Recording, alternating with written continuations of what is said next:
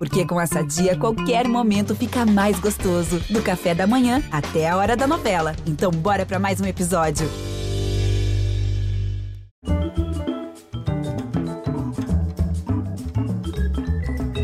Olá, bem-vindos, boa noite. Quem sabe, sabe. Sabe fazer, sabe doar, sabe até o que fazer quando não sabe o que doar. Por exemplo, no início da pandemia, ela soube entender que era hora de fazer o que doar. Assim como faz o padeiro, acordou cedo para preparar a fornada. E assim fez uma Eucaristia toda dela, de pão a carne de sua canção. E como em compulsão, fez uma música por dia, toda manhã, para cada uma ser doada quem precisava. Hospitais, coletivos de favelas, de técnicos e músicos sem trabalho. Fez da música exercício de cidadania solidária. E para todos nós, fez a doação de costume de sua grande arte. Esse canto lindo, esse canto limpo, esse canto rente à fala, a poesia toda dela e como se fosse pouco, deu a tudo isso o nome de Só. Só podia ser Adriana Calcanhoto.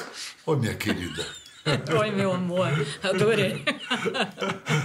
Só, assim, Só. Falsa, falsa modéstia mineira. Uma gaúcha com falsa modéstia mineira. Antes de qualquer coisa, desde 2015, Adriana Calcanhoto é embaixadora de Coimbra, a universidade velha de 730 anos e o lugar onde primeiro se pensou o Brasil e onde a Adriana ministra um curso chamado Como Escrever Canções. Professora, como nasce uma canção? uma canção é um resultado, é uma terceira coisa entre a música, entre a melodia, vamos dizer, a música, e a letra e o sentido. É o produto dessa união. Né? A canção nasceu na Grécia Antiga uh, justamente para que os poemas, porque não existia escrita ainda, portanto, poesia lírica, lírica de lira. Então, os poemas eram guardados dentro de melodias que fica mais fácil você decorar um texto que está musicado é, do que um, um, texto chapado, normal, assim, só lido. Essa sua explicação torna meio sem sentido aquela pergunta clássica de o que, que você faz primeiro, a letra ou a melodia? É, é como se a letra precisasse do suporte da melodia para se realizar. É, explica isso para gente, professora.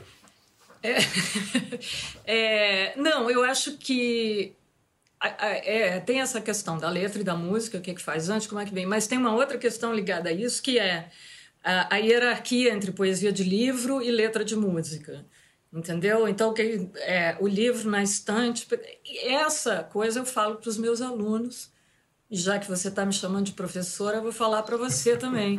Não perca seu tempo com essa discussão, entendeu? E quem quebrou tudo dessa hierarquia foi um grande poeta que começou seríssimo no papel e depois caiu no samba, que é nosso amado Vinícius de Moraes, né? seu, oh. seu querido sogro, se eu assim posso chamá-lo. É, ele, ele faz. É... O Noel Rosa faz isso também, mas a diferença é que o Vinícius foi para Oxford estudar poesia, estudar formas, né, contagem de é. sílabas, destrinchou o inglês estudando lá. Se bem que tem essas histórias que ele, ele de fato aprendeu o que ele tinha que aprender lá, mas ele mais ia para Londres encontrar a Tati do que o que ele ficava é, em Oxford é, estudando. Mas, enfim, aprendeu e, e apurou e, e, depurou e refinou o artesanato dele poético, mas é, como ele não era um homem que apenas escrevia poesia, ele vivia poesia, ele escrevia porque ele vivia poesia. Então, então para ele largar a, a, poesia que ele sabia fazer muito bem, uh, né, a poesia formal dentro do, enfim, fazer sonetos, fazer elegias, fez tudo. Mas é, a vida, ele foi se, ele foi largando as coisas pelo caminho. Os casamentos, as mulheres, ele saía só com a escova de dente que botava no. Betânia que conta isso, botava num bolsinho. Quando ela encontrava com ele com a escova, ela dizia: Ih, separou. Tá solteiro. Quando casa, põe um anel no dedo. Quando separa, põe uma escova de dente no bolso. Tá excelente a semiologia. E esse negócio que você disse, o Drummond falou dessa, dessa grande safra de poetas do século XX, Bandeira, Drummond, Cabral dizer o único que vive como poeta é, é Vinícius. Olha, é, Coimbra. Foi contemplando uma palmeira lá no Jardim Botânico de Coimbra que Gonçalves Dias escreveu a Canção do Exílio. Né? Minha terra tem palmeiras onde canta o sabiá, as aves que aqui gorjeiam não gorjeiam como lá. E por aí vai. E, e você faz o, nesse novo disco, você tem uma canção para o rio que chama-se Mondego, mas você usa o nome que os romanos davam a ele, que é o nome mais incrível, um rio chamado Munda. É, é demais. E você diz: é, não existe rima para ti, Coimbra, nem achei palavra para decifrar-te. Não permita, Deus, que eu morra sem voltar a flanar-te sob o céu cinza, a encher meus olhos com o rio raso que te serpenteia por onde vagueia tua compositora sem eira nem beira, corre o munda, corre o munda. É, Adriana Coimbra, para você, é uma espécie de exílio? Excelente pergunta. Não, é mais, eu acho que um refúgio do que um exílio. Tornou-se, né? Eu não, eu não, cheguei a sonhar dar aulas em Coimbra. Isso foi uma coisa que aconteceu. E uma vez que aconteceu, eu tiro dessa experiência o máximo que eu posso. E isso, mesmo sendo casual, eu não tendo trabalhado para isso, mas aconteceu e me interessava muito, tanto que às vezes eu fico meu Deus, eu dou aulas em Coimbra. Mas é, isso me insere, Pedro, na nessa tradição de pessoas, de alunos que saíam do Brasil para ir estudar em Coimbra, se conheciam em Coimbra em cursos diferentes, se tornavam amigos, é, se formavam e voltavam para o Brasil. E aqui, já que se conheceram lá, começavam a discutir coisas sobre o Brasil do ponto de vista de quem está vendo de fora, mas não é só um fora, não é um qualquer fora, é, um, é o fora Coimbra, é, é uma, é uma universidade que tem 730 anos, que viu, uh, vamos dizer, o achamento do Brasil, mas acompanhou tudo. Mas o fato é que você, impossibilitada de ir a Coimbra por causa da pandemia, você acabou demonstrando na prática como fazer canções. Determinou-se. Como é que deu esse estalo de disciplinar? De, de, se disciplinar, vou fazer uma canção por dia e com limite, até a hora do almoço você se cobrava, é isso? é isso. Eu tinha que inventar uma forma de ficar disciplinada, assim como o Lulu Santos, que sempre fala: eu faço uma canção por dia. Aí ele também já é ostentação, né? Uma canção por dia, todos os dias eu não chego lá. Mas eu me disciplinei por duas coisas. Uma, eu acordava, tinha começado a pandemia, não vou para Coimbra, tudo bem. E eu acordava com essa energia do pão. Vamos as pessoas estão precisando de quentinha, estão precisando de pão, estão precisando de, sei lá, coisas que eu, se eu fosse aprender a fazer pão para doar os pães, estaria até agora socando massa. Então, resolvi fazer o que estava ao meu alcance, o que eu né, consigo fazer. E outra coisa era, pô, eu poderia compor uma canção nova agora, fazer um single e lançar isso com os direitos é, doando os direitos para a minha equipe, que eu pensava neles assim, porque, claro, todo mundo parou de trabalhar, para a nossa classe foi muito difícil, mas uma, é, uma, uma equipe com quem eu ando pela estrada anos e sei, enfim, precisa do dinheiro, colégio, natação, o veterinário, não sei o que, eu fiquei muito preocupada com eles. E a minha primeira ideia foi essa: vou fazer uma canção e vou dar para o meu povo, minha equipe. Aí as canções que eu fazia, se a gente fosse rastrear agora, sempre a canção que eu fiz hoje tem a ver com as manchetes do dia anterior. E o resultado foi essa essa explosão de criação artística, que foram 10 canções. Em quantos dias você fez as 10 canções? 11, né? Eu fiz é, 11 dias. Eu teve um, um, buraquinho entre tudo que eu fiz e o, a canção que fala de Coimbra, do Rio Munda, do Mondego, porque eu acho que aí eu fiz e talvez tenha caído a ficha. Bom, tudo isso só aconteceu porque eu não fui para Coimbra. Todas essas canções só existem porque existe a pandemia. Vamos fazer o seguinte: o álbum tá inteirinho num clipe de 30 minutos, pode ser desfrutado no YouTube e que tem canção após canção em dois longos planos de sequência que foram gravados no palco mais íntimo, no quarto de Adriana. O disco, como em toda a sua carreira, você é, passeia por vários gêneros Mas tem uma coisa que está sempre presente na sua música, um gênero que está na base de tudo. Qual é? Eu acho que é o samba, que eu ouço como é, a batida do Olodum e como funk também, mas tudo vem do samba. No fim, então, você é uma sambista. Não, não, não me ponha nessa situação. assim, tudo que você faz no fundo tá o samba.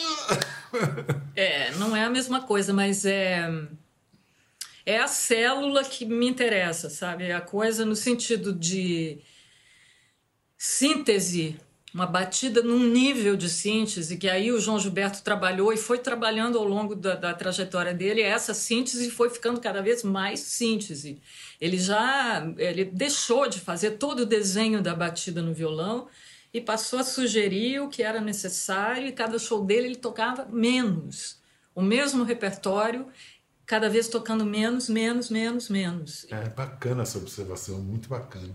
Você está agora completando 30 anos de carreira fonográfica, né, do, do seu é. primeiro disco. Você é dada a fazer balanços assim de vida a partir de uma data dessa? Não, é, é porque não faz diferença, né? Fazer 31 anos de carreira, 29 anos de carreira. Não é um número redondo que, que faz a gente sentir que está na outra fase ou que ainda não chegou na outra fase, não sei. Eu não sou muito dada a olhar para trás, mas é, com as entrevistas e também já fiz muitos trabalhos. Então, de vez em mais do que nunca, eu, eu, eu sou obrigada a olhar para trás. assim. Eu gosto de olhar para trás para o que não deu certo para aprender aquilo, incorporar. Bom, entendi isso e vamos adiante. Né? E, mas você fala bem, é, são 30 anos de carreira fonográfica. 30 anos atrás eu gravei, eu lancei, que eu gravei em 89, lancei em 90 o meu primeiro disco. Mas antes disso tem uma pré-história, assim, que é a vida em Porto Alegre, fazendo teatro, fazendo shows assim que não estavam pedindo muito aplauso, mas provocavam vaia e tudo. Era, era vamos dizer, a palavra que não se usa, usa mais, mas era a vanguarda teatral de Porto Alegre onde eu ia fazer uma coisa de poesia, música e teatro misturada, assim. Era isso que eu gostava.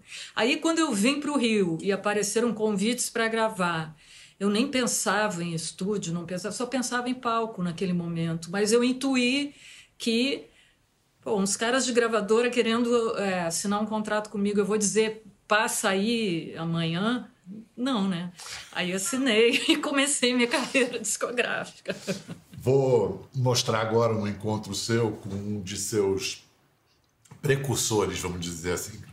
Pensando que precursor quem faz é, é, é, o sucessor, né? Não é que existiu o precursor e depois. Não, você elege. E você claramente é, elege esse cara como uma grande inspiração. Você sempre que fala da, da sua formação musical, fala da importância do rádio em Porto Alegre. E o rádio realmente dá uma formação muito eclética, né? Você ouve de tudo. Mas a Jovem Guarda é, fez muito a sua cabeça no rádio, né? Erasmo e companhia. Erasmo e companhia, eu amo Erasmo, gente, que homem, que artista, que pessoa, que ser humano, é, isso é um... É, eu ouvia a rádio, ouvia o Erasmo, ouvia o Roberto, Vanderlei Cardoso, Jerry Adriani, é, a galera que estava tocando naquele momento, e desse repertório, porque eu ouvia também música com os meus pais na sala, que era uma música de noite, era outro clima, era uma música muito sofisticada, música instrumental, jazz, música erudita, e eu ouvia essa rádio. E de, desse repertório inteiro, desses cantores, esses nomes que eu lembro e tudo, tem uma canção que eu guardei e que eu anos depois gravei. E aí fiquei assim. Nossa, mas é um sucesso, porque eu achava que era só eu que, que aquela canção era minha, só eu ouvia no rádio, é. entendeu? Eu tocava na rádio, mas só eu ouvia. É Devolva-me? É Devolva-me. Aí quando eu gravei, Fez um sucesso louco aí. Claro, já era um sucesso, né, Pedro? Né? né? Devolve-me que, que tem uma gravação do Erasmo cantando com a ternurinha Vanderleia, que é um amor. Mas você tem isso, é, assim como o Caetano, você tem esse jeito de gravar clássicos populares, populares como Devolve, mas aí você toma posse da, da, da canção. Tá? Inclusive as pessoas confundem, acham que a canção é sua. Tanto Devolva-me como Fico assim sem você, também. Todo mundo passa a achar que é sua. Como é que. Eu sei que não é fácil explicar isso, mas como, como acontece? O intérprete ganha essa autoria como? Porque ele revela coisas que estavam na canção e que ninguém tinha percebido? Sim, mas não, eh, não por uma intenção. Não existe uma coisa, então, uma fórmula para isso. Vou pegar uma canção popular e vou cantar desse jeito. E vou... Não. Isso acontece, por exemplo, sonhos ou sozinho é do Caetano porque é dele, diz respeito a ele, já não sabe no que nem como, mas você sente que é isso. Aquela canção está falando com ele, ele, ele precisa daquela canção, ele teria escrito aquela canção se ele pudesse. Eu aprendi isso com ele, com Betânia, você se apropria, mas né, não tem uma, uma, uma regra para isso. A canção é que se apropria da gente, entendeu? É. E aí, quando isso acontece, é, a canção às vezes nem é tão grande canção, mas é isso que faz as pessoas se identificarem. Fico Assim Sem Você é um dos inúmeros hits da Adriana Partimpim, a identidade especial que ela criou para nós crianças, do maravilhoso disco, o primeiro foi de 2004. E é um disco da, de uma nobre linhagem, né? da linhagem da Arca de Noé, do Vinícius, dos Saltimbancos, do Chico, que é tratar a criança com o respeito devido. Vamos ver uh, um pedaço do show da parte em PIN que tem, é, que foi teve a direção musical do Dé Palmeira, o maestro aqui do Conversa, e o Dé faz uma participação no palco bem travessa, lendo história em quadrinho, perceba. Ai, que amor! O pai da Aurora ali fazendo charme. É, o que, que cantar para as crianças ensina a gente sobre os adultos ou sobre o cantar para adultos? Ah, ensina muito, é difícil até botar em palavras, assim, mas tem uma coisa direta das crianças e tem, eh, sobretudo, eu vejo isso mais assim, não tanto nas crianças como nos adultos que vêm trabalhar com a parte em PIN. É diferente, é diferente o jeito, é diferente a postura, é diferente o approach. Todo mundo aparece com bichinhos, carrinhos, coisas e, e muda, muda. As pessoas não ficam preocupadas em ser virtuosos, em impressionar os colegas, em... não tem nada disso. Fica todo mundo criança, entendeu? Então, é, quando eu saquei isso na primeira vez, na primeira gravação, eu dei muitas entrevistas dizendo que esse truque eu usaria para sempre, entendeu? Liga para toda a banda, os músicos convidados fala: é um trabalho para criança. Aí todo mundo já vem dando gargalhada, entendeu? Aí depois faz para qualquer idade. É? Bom, a gente já falou de Betânia. Vamos mostrar um momento muito lindo no show de Betânia pelos 35 anos da carreira dela, em 2001, no Canecão. Canecão de saudosa mesmo, agora. Adriana, com esse beijo ela passou o bastão para você? É, eu, não, ela não passou. Eu é que sinto assim que isso é, é eu encarei assim. E foi interessante porque eu cheguei no. Isso é um show dela que ela estava comemorando, não sei quantos anos de carreira, já não lembro, mas ela, ao contrário de mim, é uma pessoa que celebra a própria carreira, comemora os feitos. É, é lindo. E aí tinham vários convidados e tudo. E aí na noite anterior eu fui no ensaio, ou duas noites antes, não sei. cheguei lá no Canecão, na minha hora marcada. Aí Betânia ficou rondando um pouco assim. Eu vi que era, ela queria dizer alguma coisa. Vamos lá, então vamos lá, vamos lá, vamos. Mas é que. É, o que, que é? Aí ela disse: Não, é que tem um beijo. A diretora marcou um beijo. Bibi Ferreira é a diretora, coisa mais didática naquele momento, coisa mais, entendeu? É incrível. É um grande momento da minha vida. Bibi Ferreira, Betânia, a gente. É. é, se não foi o, a passagem de bastão, foi um passe, foi uma benção, foi um reconhecimento explícito e, e lindo, lindo.